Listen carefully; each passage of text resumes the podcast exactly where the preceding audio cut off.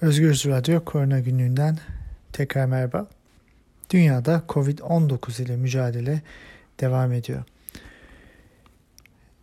Resmi vaka sayıları 96 milyona ulaştı. Ölümler ise 2 milyon 50 bin civarında. Son haftalarda e, trende baktığımızda koronavirüs vakalarında bir artış, e, ölümlerde de belirgin bir artış var. Son e, bir haftanın e, günlük ortalamalarına baktığımızda vaka sayıları günlük yaklaşık 720 bin civarında. Bu iki hafta önce 620 bin civarındaydı. Ölümler ise e, hızlanmış gibi görünüyor maalesef. 7 günlük ortalamaya bakınca 13.500'e yakın günlük ortalama ölüm sayısıyla karşı karşıyayız. 2 hafta önce bu sayılar 11.500 e, seviyesindeydi. Dünyada Amerika Birleşik Devletleri'nde e, vaka sayıları 200 bin üzerinde seyretmeye devam ediyor. Onun dışında Avrupa'daki vaka sayıları e, yaklaşık 200 bin civarında günlük. Amerika Birleşik Devletleri'nden sonra Avrupa'yı bir bütün olarak ele alırsak Avrupa'da nüfus başına ortaya çıkan vaka sayısı oldukça yüksek ve yüksek seyrediyor. Bu nedenle e, birçok Avrupa ülkesinde e, önlemler sıkılaştırılıyor. Örneğin Fransa'da akşam 8'de başlayan sokağa çıkma kısıtlamaları akşam 6'da e, başlamaya başlayacak. Böyle bu tip önlemler alınıyor. Almanya'da da geçen hafta içinde günlük ölüm sayısı ilk defa 1500'ün üzerine çıktı. Bu nedenle salı günü şansölye Merkel e, diğer e, eyalet liderleriyle de toplanıp e, salgının devamında uygulanacak karantina önlemlerinin ve genel olarak tedbirlerin nasıl devam edeceğini kararlaştıracaklar. bu önlemlerin biraz daha sıkılaştırılacağı yönünde haberler var. bunu göreceğiz. Avrupa'da e, virüsün mutasyon varyantı ile ilişkili de önlemler devam ediyor. E, Birleşik Krallık e, Güney Amerika'dan da e, girişleri kapatmış durumda. Özellikle Brezilya'dan gelen e, kişilerde e, bazı virüs varyantlarının bulunabileceği e, söylenmiş durumda. E, bu nedenle Avrupa'da diğer ülkelerde de e, çeşitli önlemler var. E, hal böyleyken e, hızla artan e, pandemide e, tabii ki umudumuz aşılar. Aşılarla ilgili çeşitli gelişmeler de hızla yaşanıyor tabii. BioNTech ve Pfizer aşısı BNT162b2 e, 2021'de e, 2 milyar doz e, üretim kapasitesine ulaşmaya çalışıyor. E, bu nedenle de e, yeni bir üretim tesisi açtılar Almanya'nın e, Marburg e, şehrinde. Aynı zamanda Novartis şirketinin başka bir e, üretim tesisinde aldılar ve böylece üretimi arttırmaya çalışıyorlar. Çünkü Avrupa'da ve dünyada tabi yeterli aşı üretilememiş durumda ve şu anda aşılama o nedenle nedenlerden bir tanesi bu. Yavaş ilerliyor.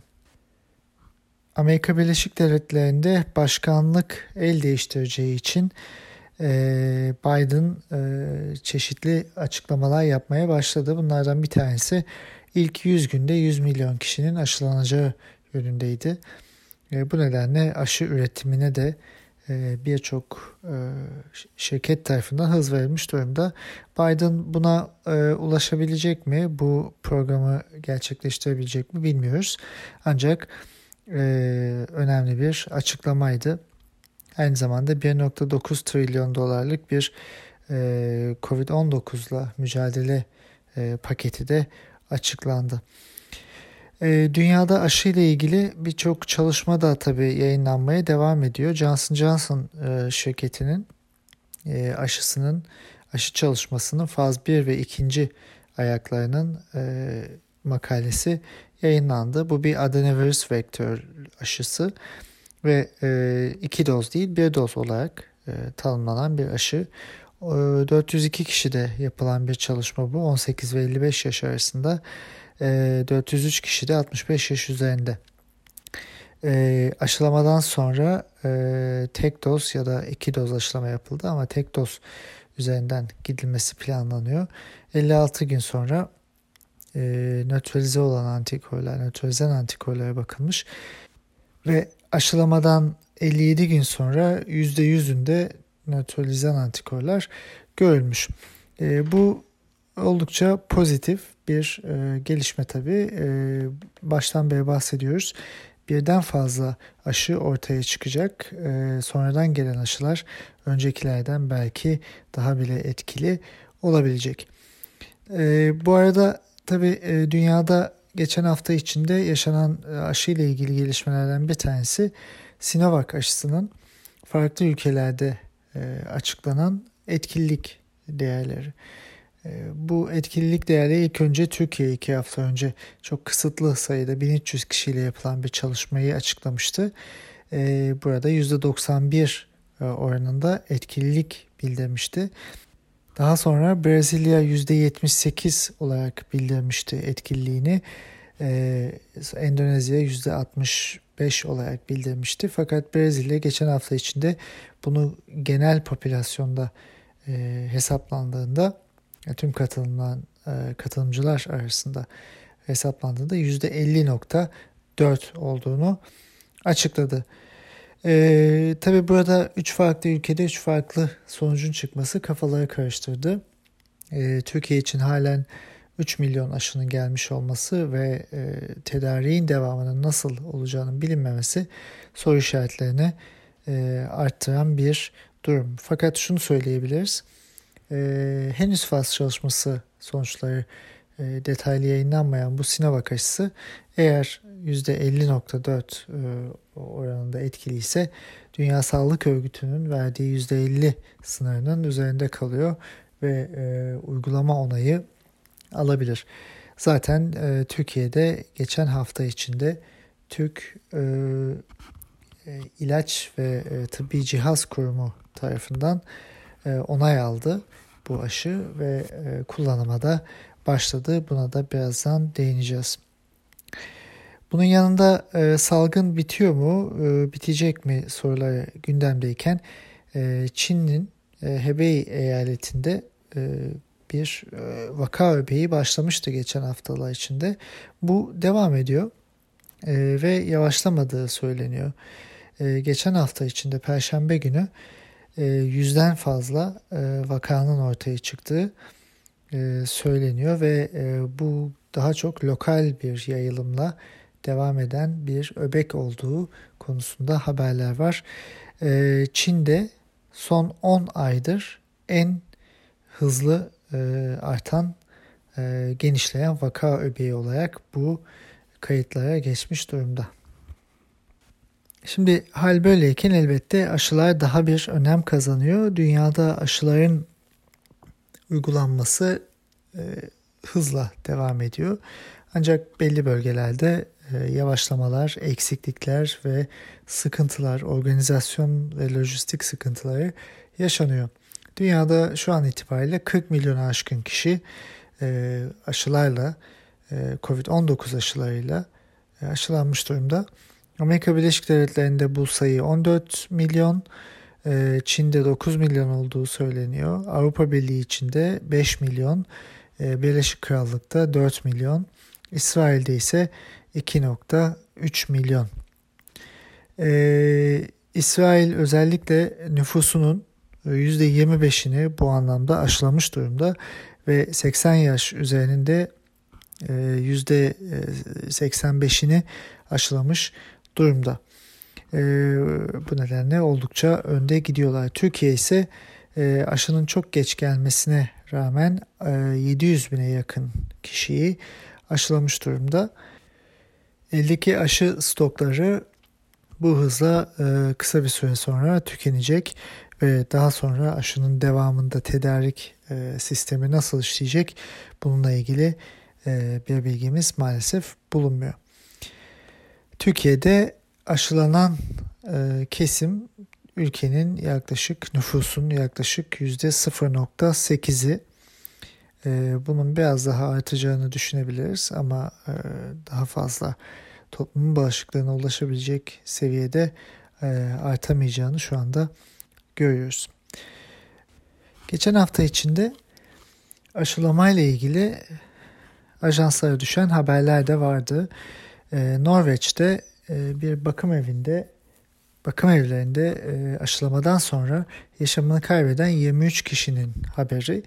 Bunun üzerine Almanya'da da e, yine aşılamadan sonra yaşamını kaybeden 10 kişinin haberi e, çok fazla yankı buldu. Burada e, bu haberleri biraz bilimsel bir temelde değerlendirmek gerektiğini düşünüyorum. Aşılama sonrası yaşamını kaybeden bu kişilerle e, ilgili Norveç'te e, Norveç Sağlık e, Ajansı tarafından açıklamalar yapıldı.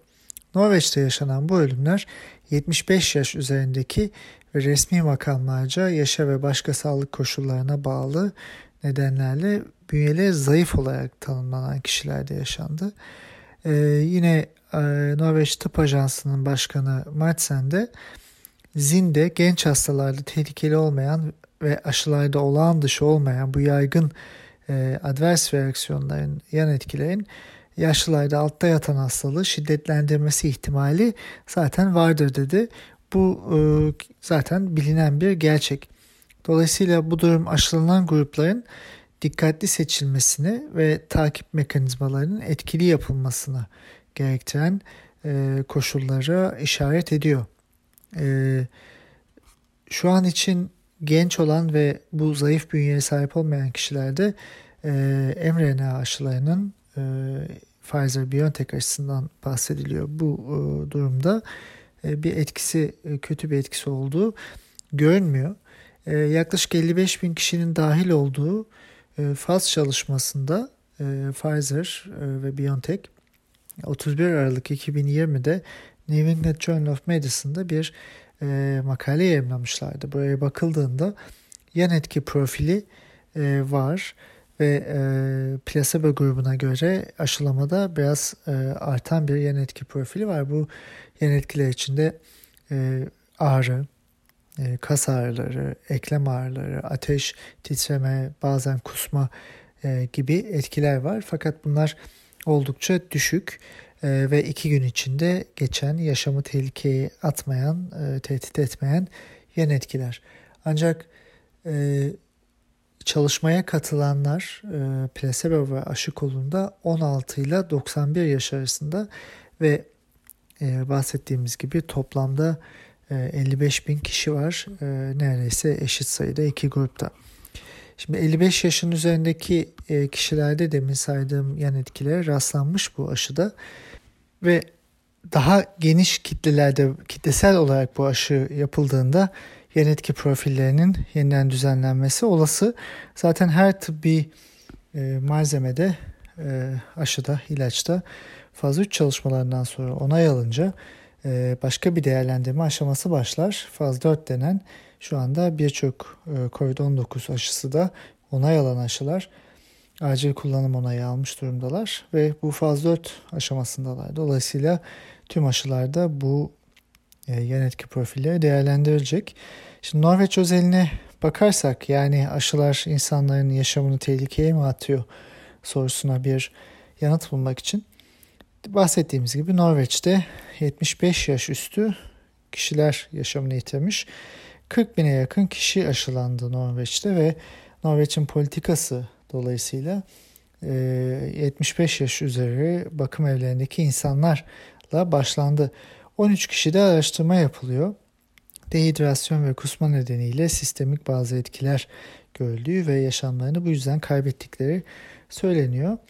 Şimdi burada e, yan etkilerin zayıf bünyeli insanlarda e, daha advers e, etkilere yol açabileceği görülmüş durumda. Dolayısıyla aşılamadan sonra hem aşılama rejiminin değiştirilmesi ya da dikkatli daha ona göre e, uygulanması hem de aşılamadan sonra takip mekanizmalarının daha sıkılaştırılması e, bu yaş grupları ve zayıf bünyeler için gerekebilir.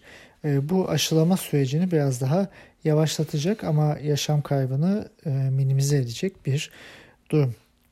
Şimdi bir de e, herhangi bir tıbbi müdahalenin ölüme yol açıp açmadığını doğal ölüm istatistikleriyle karşılaştırarak yapabiliriz. Norveç'teki durumu baz alarak bakalım. E, dünyada her hafta 1 milyon kişi yaşamını kaybediyor yaklaşık olarak. Bu kişilerin %60'ı 75 yaş üzerinde. E, bu e, veriler hem Dünya Sağlık Örgütü'nün hem de e, uluslararası istatistik kurumlarından alınan veriler.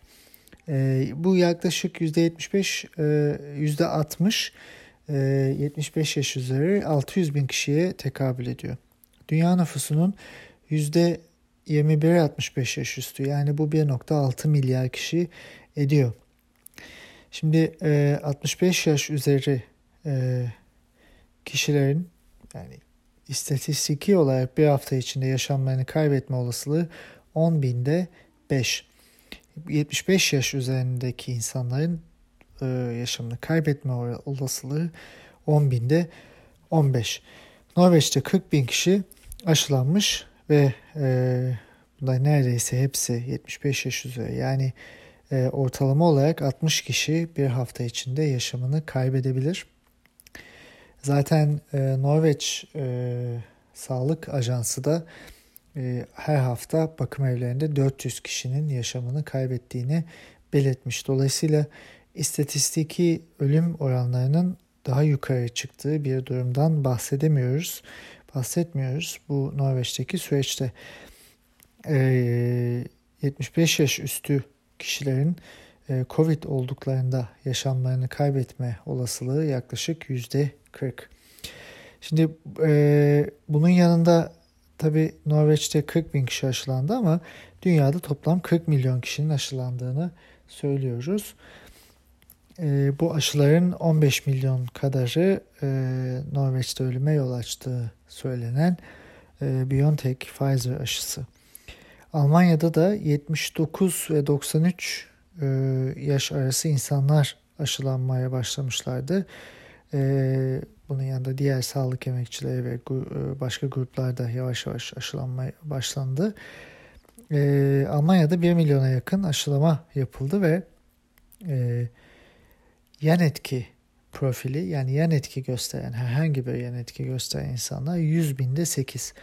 Bu Dünya Sağlık Örgütü'nün zaten bir aşı için kabul edilebilir seviyedeki yan etki profili 100 binde 8 ve bunların hepsi e, zaten ağır değil. E, birçoğu, çoğunluğu e, birkaç gün içinde ortadan kalkan yan etkiler.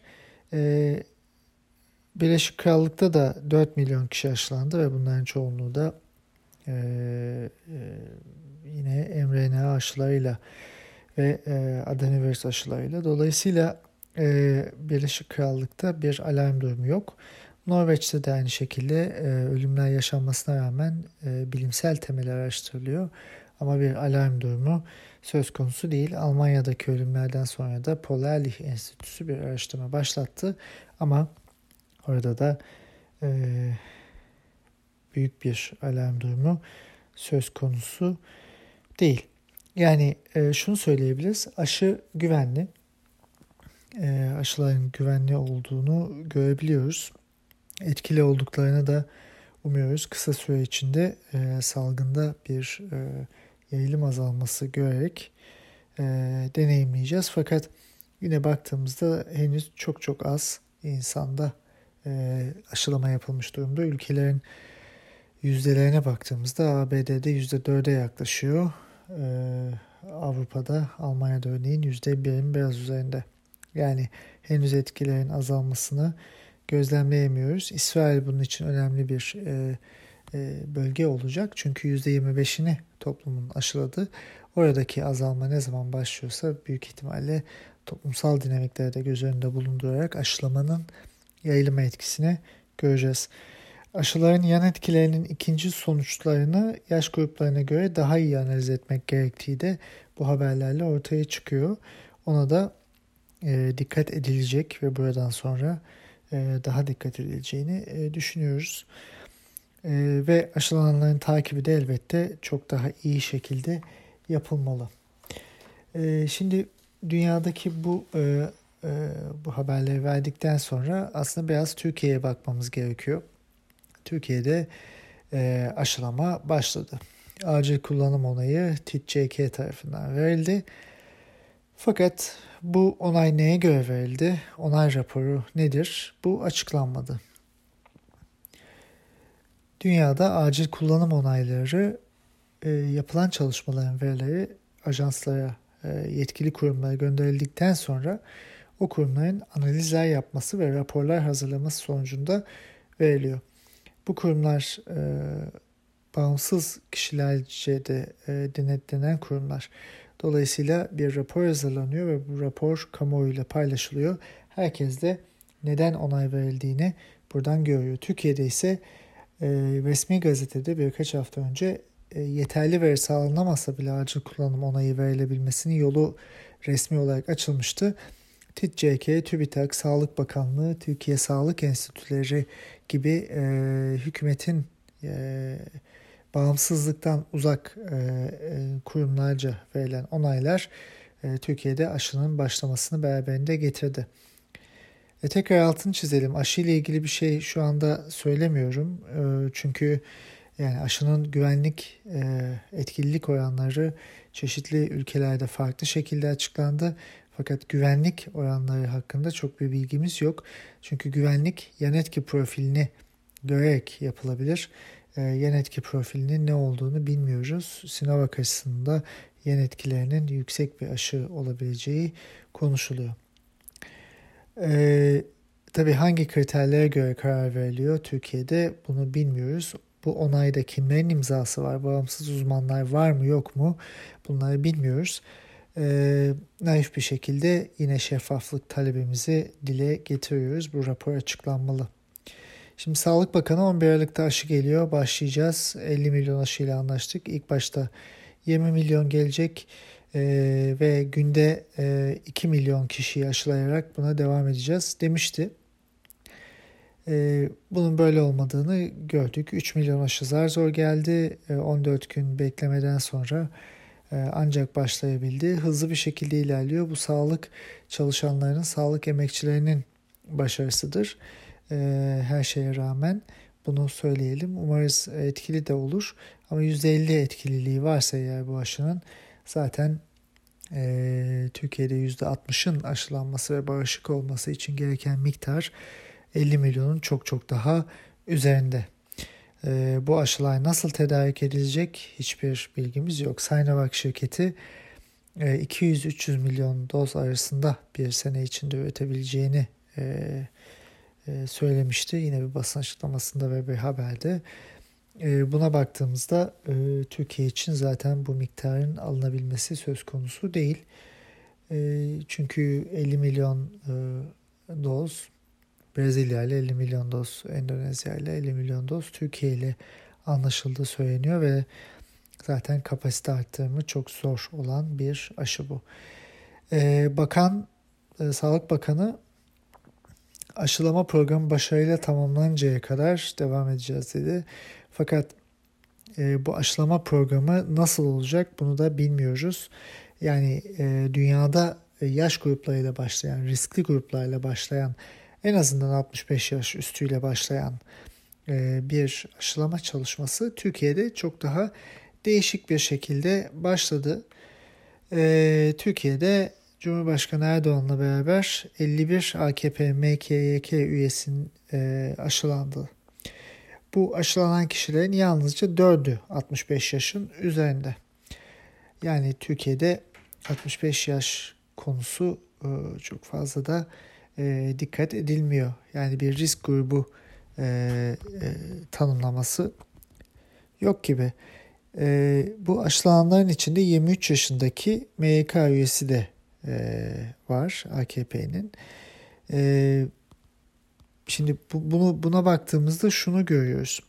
Dünyada e, birçok lider, birçok siyasetçi sıramı bekliyorum e, dedi. Almanya'da da Angela Merkel bana sıra geldiğinde e, aşama olacağım e, diye bir açıklama yapmıştı. E, doğru olan da zaten bu. Fakat Türkiye'de bir ayrıcalıklı zümre var. 23 yaşında AKP'liyseniz en ön saftan aşı olabilirsiniz anlamına gelen bir durum ki bu zaten e, güven yetiminin çoktan yaşandığı Türkiye'deki pandemi yönetiminin e, nasıl e, politik ve partizan bir şekilde işlediğini de ortaya çıkartıyor. E, bunun yanında daha önce de tabii e, birçok iktidara yakın kişi sosyal medya hesaplarından aşı olduklarını ve e, aşıya erişimlerinin olduklarını söylemişlerdi. Bu kişilerin bazıları klinik çalışmalara dahil olduklarını da söylüyorlar. Ancak e, klinik çalışmaya dahil olabilme kriterleri içinde olmayan insanlardı bunlar. E, ve e, yani ayrıcalıklı zümre etkili aşılardan da olurken örneğin BioNTech şirketinin de aşısı e, klinik çalışmada Türkiye'de bazı insanlarda kullanılmıştı. 25 bin e, aşı gönderildiği yönünde haberler vardı. Bu aşılar büyük ihtimalle e, zaten bu kişilere yapıldı. O ayrıcalıklı zümre etkili aşılardan ya da herhangi bir aşıdan olurken e, halka aşı kalmadı, kalmayacak ve büyük ihtimalle de kısa bir süre içinde gelemeyecek. Sağlık Bakanı aynı şekilde e, mRNA aşıları güvenli değil diye bir açıklama yapmıştı. Bu çok talihsiz ve yanlış bir açıklama ama bir yandan da o güvenli değil denen aşılar el altından iktidara yakın kişilere yapılmış. Klinik çalışmalara bu insanlar katılmış. Ayrıca iktidarın bu aşılardan olup olmadığını da bilmiyoruz. Çünkü son aşılama şovunda çeşitli hekimlerinde e, kullanılan şırıngalardan tutun e, yapılan aşılamanın e, süresi tarzına yönelik bazı e, kaygıları ya da soru işaretleri oluşmuştu. E, Sağlık Bakanı daha önce e, 24 Aralık'ta e, Türkiye'deki kısıtlı kısmi klinik çalışma sonuçlarını açıklarken bilim kurulu üyesinden sonra aşının koruyuculuğu, Sinovac aşısının koruyuculuğu %91,25 oranında ama bu erken dönem ve bu giderek daha da artmış olacak. Bundan eminiz demişti. Hiçbir şekilde e, bu e, doğru bir açıklama değil demiştik. E, olmadığı ortaya çıktı. Endonezya'da %60'larda, Brezilya'da %50,38 e, şeklinde gerçekleşen bir etkililik oranı var. Türkiye'de ise acil kullanım onayı verildiği için artık bir klinik çalışmadan da bahsedilemiyor Sinovac için. Artık kaç kişiye yapıldıysa bu klinik çalışma onun sonuçları belki açıklanır ama o sonuçlara da ne kadar güvenebiliriz bunu da bilmiyoruz. Yani bilim dışı herhangi bir söylem varsa ne kadar e, bilim dışı söylem varsa ne kadar e, herhangi bir şeyi analiz ederken pandemi sürecinde yanlış analiz etme riski ne kadar fazlaysa e, Sağlık Bakanlığı'ndan maalesef bu riskleri, e, bu değerlendirmeleri gördük. E, bu oldukça tabii üzücü, yorucu, yıpratıcı ve öfkelendirici bir durum. Türkiye'de pandemi yönetimi önceliklerini belirlerken öncelikle ekonomi, insan yaşamının pahasına e, öncelenen bir ekonomi vardı. Onun dışında da e, saray rejimi ve halk arasında bir ikilem yaratılmış durumda. E, ne alınan önlemler, alınan tedbirler hiçbir şekilde e, iktidar ve çevresi tarafından uygulanmazken e, halka e, asgari ücretli insanlara 3000 lira e, ceza kesilen bir sistemden bahsediyoruz. Maalesef e, aylar önce bu programa başladığımızda söylediğimiz bir şey vardı. E, uzun vadede zaten göreceğiz ki pandemiyi iyi yöneten ve kötü yöneten yönetimler olacak. E, Türkiye buradaki yerini alacak demiştik. Türkiye buradaki yerini çoktan almış durumda. Ee, örneğin Türkiye'de e, neden Oxford ve AstraZeneca aşısı alınmıyor? Neden BioNTech aşısından yeterince e, alınmıyor, bir anlaşma yapılmıyor sorusu havada kalmış durumda. Buna bir yanıtımız yok. E, aşıya e, güven politik tartışmalara neden kurban ediliyor? Yani e, sadece belli bir aşıya erişimimiz var, bunu biliyoruz. E, bu sadece buna erişilebildiği için diğer aşılara neden kötü deniyor? İleride bir gün diğer aşılar geldiğinde insanlar e, iktidara yakın Sağlık Bakanlığı'nı dinleyen insanlar da ama Sağlık Bakanımız bu kötü aşıdır demişti. Neden bunu oluyoruz demeyecekler mi? E, neden e, yönetim ben dedim oldu tavrından vazgeçmiyor? Bunlar önemli sorular. Çünkü aşı yapalım derken bir yandan da aşı karşıtlığını besleyen e, söylemler bunlar ve bilim insanları olarak bizler bununla da mücadele etmek zorunda kalıyoruz. Fakat bir yandan da tabii e, yeterli aşı olmadığı için e, kişilerin hastalanması ve e, sürü bağışıklığı metotlarına da devam ediliyor. E, önlemler, tedbirler e, yeterli ve gerektiği kadar alınmıyor. Evet Türkiye'de bir nefes alma sürecindeyiz fakat bu nefes alma bir pandemi mücadelesi başarısı değil. E, yayılımın epidemiyolojik olarak bir getirisi. Her ülkede belli dönemde azalmalar oluyor ama tekrar yükselişler gerçekleşiyor. Türkiye'de ise e, resmi sayılara bakarak konuşmuyoruz. Tabii ki onlar artık güvenilirliğini çoktan yitirdiler. Ama sahadan gelen haberlerde e, e, departmanların, e, kliniklerin e, hasta sayılarında bir düşüş olduğu yönünde. Fakat pandemi ne bitmiş ne de e, pandemiden kurtulmuş durumdayız. Bu nedenle şunu söyleyebiliriz.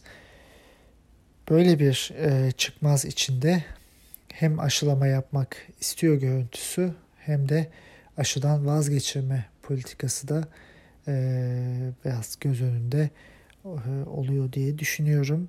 Karmaşık bir denklem e, politik olarak e, yürütülmeye çalışılan bir pandemi süreci olduğu için bununla karşılaşıyoruz. Çünkü pandemi süreci politik değil, e, bilimsel olarak e, yönetilmesi gereken bir süreç. En azından önemli saç ayaklarından bir tanesi bilim ve bilimsel temelde alınan tedbir kararları, politik söylemlerin ve kararlarında buna uygun yapılması maalesef Türkiye'de hiçbir şekilde e, bunu görmüyoruz. Önümüzdeki haftalarda e, konuşmaya devam edeceğiz. E, pandemiye dair bir umudumuz elbette var. Aşılar ve ilaçlar arkadan gelen tıbbi müdahale biçimleri. Ama e, Türkiye'de daha konuşacağımız e, çok şey var maalesef. Umuyoruz herkese eşit şekilde ve e, ayrımcılık olmadan aşı ulaştırılabilir ve herkes aşılamaya e, ulaşabilir ve e, can kaybı e, oldukça azalabilir. Tüm dünya için umudumuz bu. Önümüzdeki günlerde daha umutlu, daha güzel günlerde daha güzel haberler verebilmek dileğiyle. Sağlıkla kalın. Görüşmek üzere.